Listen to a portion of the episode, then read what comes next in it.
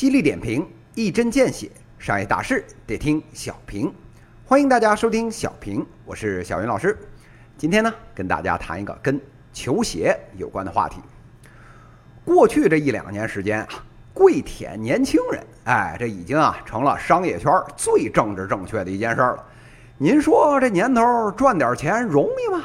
这企业的常态啊，基本上呢就是啊几个五六十岁的带着一群三十几岁的琢磨现在二十几岁的孩子们喜欢点啥。在这个砌墙的板砖都得加 Supreme logo 的时代，您这企业 APP 开屏的首页不搞个陶粪 boy 跳舞或者蔡徐坤打篮球，您啊都不好意思出去跟同行打招呼。那二十几岁的小年轻具体喜欢点啥呀？哎，总结一下，一共就三条：长腿的妹子、忧郁的汉子，还有啊脸上这层面子。眼瞅着网络直播把汉子还有妹子的这需求啊给解决了，那这第三条怎么长面子呢？买房、买车？哎，别逗了，这帮人啊买个 iPhone 还得卖肾呢，这兜里这点钱也就够捯饬捯饬身上这点零碎了。女孩呢折腾包，这男孩啊就琢磨鞋了。这所谓啊鞋，就是啊以篮球鞋为主的。哎，这里面呢。牛逼大发了，除了这 Air Jordan 乔丹鞋，哎，这几个系列，还有啊，阿迪达斯跟侃爷合作的这椰子鞋，发售价呢，哎，两千不到。您要是啊发售第二天，这骚包子穿着出去，当街脱下来，别说啊您有脚气了，哪怕您就是这大秘密刚换下来的，哎，这立马中间商就拿着三万人民币收。您说这是有多火呀？那既然鞋这个市场这么好赚，那不炒两下都不敢叫自己是中国人呢。这炒鞋这件事儿啊，这两年从一小撮球鞋爱好者的这个抢购交易，变成了整个网络平台上的狂欢。以这个毒 APP 为首的一众这个炒鞋平台啊，是一夜之间崛起。前俩礼拜，这八月十九日当天，这平台成交量前一百的这个球鞋里面。二十六个热门款的这个成交金额达到了四点五个亿，什么？您觉得这不多？哎，小云老师啊，这儿啊再给您拉个数，这个金额就跟当天整个新三板快一万家企业啊整个交易额之和一样多。这为了炒鞋，这平台呢还照抄了这同花顺的这炒股，这编制了什么什么 AJ 指数啊，什么耐克指数啊，什么阿迪达斯指数啊。个别的连什么 K 线图啊都给您拉出来了，什么金叉死叉，什么 KDJ 分析，各种双击六六六。您说这证监会啊，费劲巴拉找一堆专家研究什么科创板啊？真正的这金融人才全趴在民间炒鞋呢。这我们敬爱的这专家杨义勇说，我们这民族啊伟大复兴啊已经进行了百分之六十二了。有这帮人撑着啊，做这个基础的金融创新，依着小云老师看，我们啊至少能再快个十个百分点。看着炒鞋的市场这么火，小云老师啊是冷笑三声。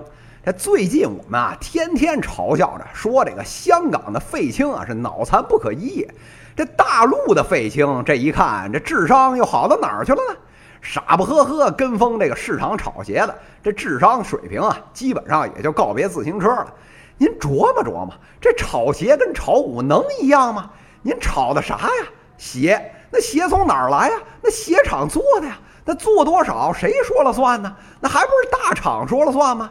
这少发一千双，您这价格就得翻番；这多发一千双，您啊就得亏得当裤衩儿。这要是小云老师啊，给 Nike 还有阿迪的做参谋。这良心啊，只要是黑得下去，直接背后啊派这三方公司啊入主这些平台，每年啊光凭这炒鞋啊就能把这些公司全球的利润业绩翻番，你信吗？哎，快消品的制造商都能拿产品当庄稼，这世界还有更脑残点的事儿吗？而且这还是在你玩真的的情况下，咱再往下说一步，您这平台的鞋到底是真是假呀？这时候，小年轻说了：“我们这上面有资深的专家鉴定。”这小云老师听了这个，差点没背过气去。这一看就是没去过这晋江莆田。您直到现在啊，这球鞋造假已经到了什么程度？您知道吗？整个鞋的这零部件供应链百分之八九十都趴在国内。顶尖的 A 货跟真的用的是一样的模具，一样的供应商，都是一条生产线下来的。这乔丹的亲妈来了都分不出来，您还找什么专家呀？这危言耸听的说两句，您要是不信，这行业里多趴两年，好好了解了解啊。北上广深这 Nike、Adidas 的这个旗舰店里面那些货，有几成这莆田的库存？连这点基础的行业知识都没有，你炒个毛线呢？而且啊，这专家说真就真，说假就假，这帮人不就跟电视上那些当场鉴定文物的老专家一样吗？这黑和白之间那道灰有多宽，您心里没数？真有本事了，谁上那儿去啊？再说了，那专家都是平台雇的，咱富绅家的钱如数奉还，这百姓家的钱三七分账，你个炒鞋小白不噎死你，噎死谁呀？这说到这儿啊，小云老师啊感到一丝悲哀。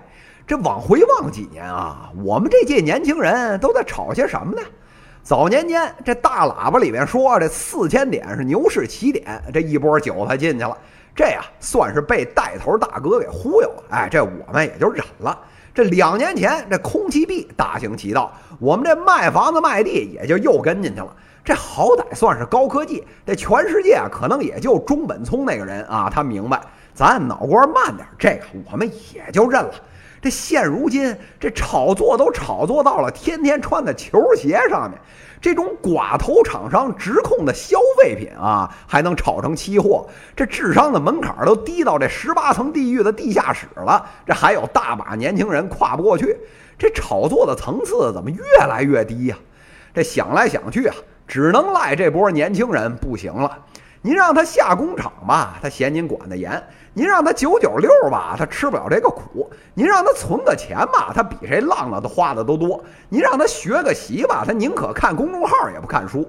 这世界上唯独有一件事他愿意干，就是啊赚快钱。但是快钱这件事儿真的这么好赚吗？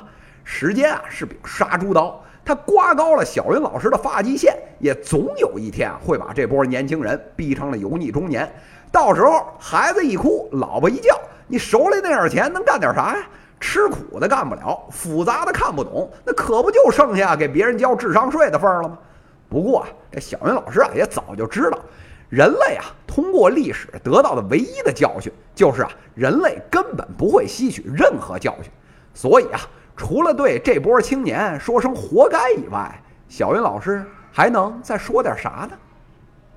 犀利点评。一针见血，商业大事得听小平。各位听友，我们下期再见。